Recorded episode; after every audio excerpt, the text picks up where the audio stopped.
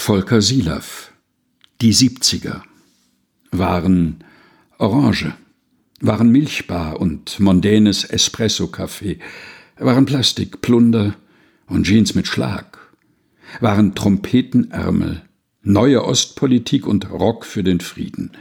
Im Palast der Republik fanden sie statt, im Glanz einer gläsernen Blume, im Leuchten des importierten weißen Marmors, ich sah eine Ostfrau gedankenverloren vor ihrem Mokasane-Shake hocken.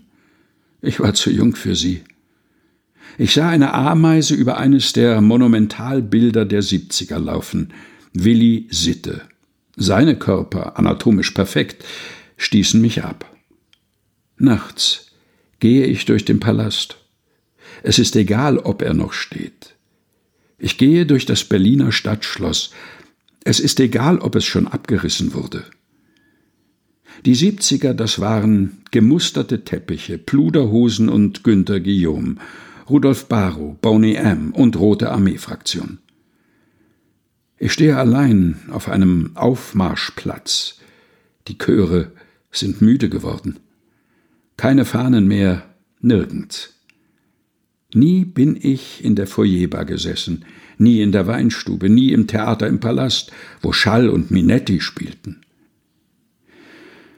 Wem gehören die Dinge, die Erinnerten und die Vergessenen? Wird es einen Delfin geben im Humboldt-Forum, eine Agora und freien Eintritt für die Besitzlosen? Volker Silaff, Die 70er Gelesen von Helga Heinold. Aus Das Humboldt Forum Berlin. Erschienen im Afeier Verlag.